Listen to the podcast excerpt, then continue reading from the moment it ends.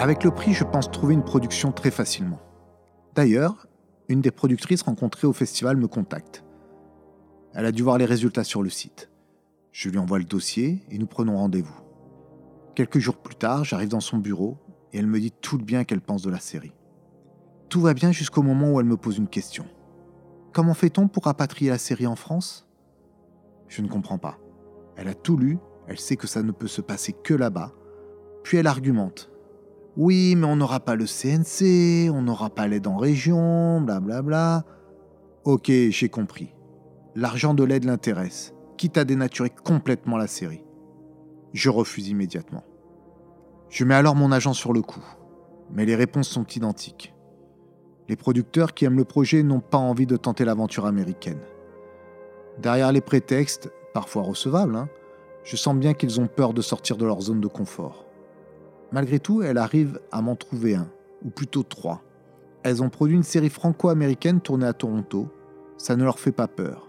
Elles sont emballées par le projet, sont déjà entrées en contact avec la société qui apporte le financement, et à part quelques problèmes de droit à éclaircir dans le contrat, tout va bien j'ai peut-être enfin fait la rencontre qu'il fallait. Quelques jours plus tard, elle me rappelle et me demande si je serais d'accord pour travailler avec un co-scénariste franco-américain. Je veux bien le rencontrer, je sais que je ne pourrais sans doute pas tout écrire seul. Elle me donne ses coordonnées et me rassure. Si ça ne marche pas avec lui, elles en ont d'autres le cas échéant. Je prends rendez-vous avec ce scénariste dans un café. Sur plus de deux heures d'en rendez-vous, il aura parlé de mon projet moins de cinq minutes. Ensuite, il me parle des siens, de sa fantastique série historique mais dont personne ne veut, qu'il est un auteur génial mais incompris et blablabla et blablabla. Bref, un type à la fois égocentrique et frustré parce qu'il travaille sur des séries de dessins animés.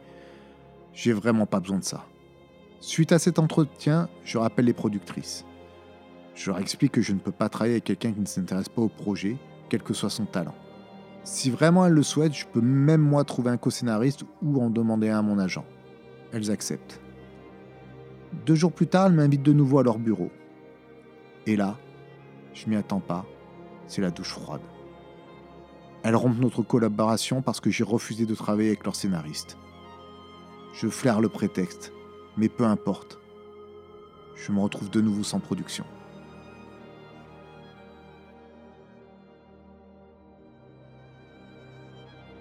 Suite à leur réaction, je contacte la société qui apporte le financement pour essayer de comprendre. C'est un fonds d'investissement et ils demandent deux choses. Que la société de production amène 50% du budget du pilote et qu'elle rembourse l'aide si la série est produite.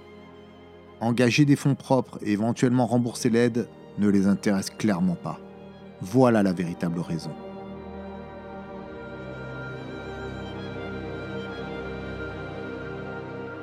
Je me souviens encore de ce rendez-vous avec elle, quand elles m'ont jeté en moins de 10 minutes.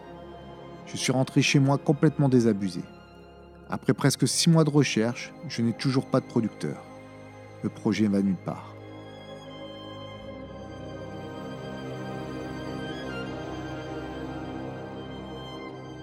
J'ouvre la porte de mon immeuble, je croise un voisin que je connais à peine.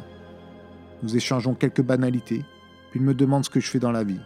Je lui explique, et là, il me dit qu'il est producteur.